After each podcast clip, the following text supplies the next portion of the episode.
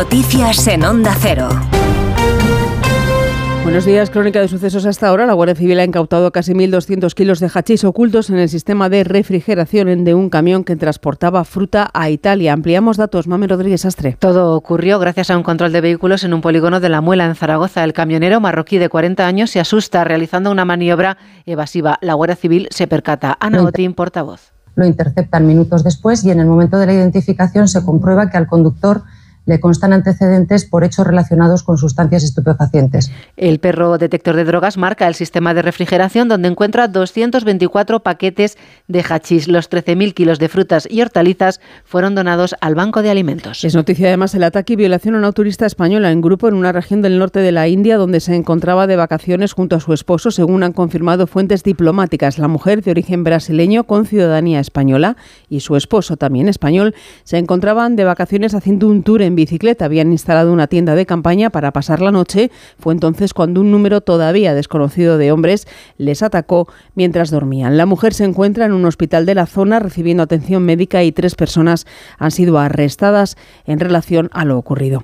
En el exterior, el presidente de Estados Unidos, Joe Biden, ha anunciado el próximo lanzamiento aéreo de paquetes con alimentos y medicinas en la franja de Gaza. Abierto la posibilidad de abrir un corredor marítimo para facilitar la entrada de ayuda humanitaria en el enclave. El presidente estadounidense ha prometido que insistirá para que Israel facilite también la entrada de más camiones y la apertura de nuevas rutas terrestres para la entrada de esa ayuda humanitaria. Nueva York, Agustín Alcalá. Joe Biden anunció ayer que su administración comenzará en breve un método para hacer llegar comida, alimentos y medicinas a Gaza más propio de la Guerra Fría y de los desastres naturales, el lanzar alimentos en cajas y paquetes con paracaídas para que pueda llegar a los habitantes de la franja que tantas necesidades tienen y que están a borde de la hambruna, según las Naciones Unidas.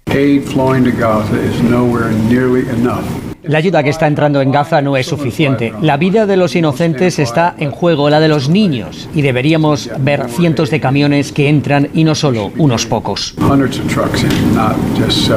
La decisión de enviar alimentos por paracaídas, como ya han hecho Francia y Jordania, es extraordinaria porque la nación que se niega a colaborar con el gobierno norteamericano y con el resto de la comunidad internacional para que los alimentos entren en Gaza por carretera es un aliado, Israel, y se produce solo 24 horas después de la matanza en Gaza de 115 palestinos cuando fuerzas hebreas dispararon contra una multitud que rodeaba varios camiones humanitarios, aunque Tel Aviv, por ahora sin presentar pruebas, mantiene que la mayoría de los muertos fallecieron aplastados por la multitud. En las últimas horas, las tropas israelíes han destruido varias lanzaderas de cohetes en el norte de la franja, han profundizado su ofensiva además en Jan Yunis, en el sur del enclave, donde los combates no cesan desde hace tres meses. Además, cientos de israelíes que emprendieron una marcha a pie desde el sur del país llegan hoy a Jerusalén para participar en una manifestación que demanda un acuerdo de tregua y la entrega de rehenes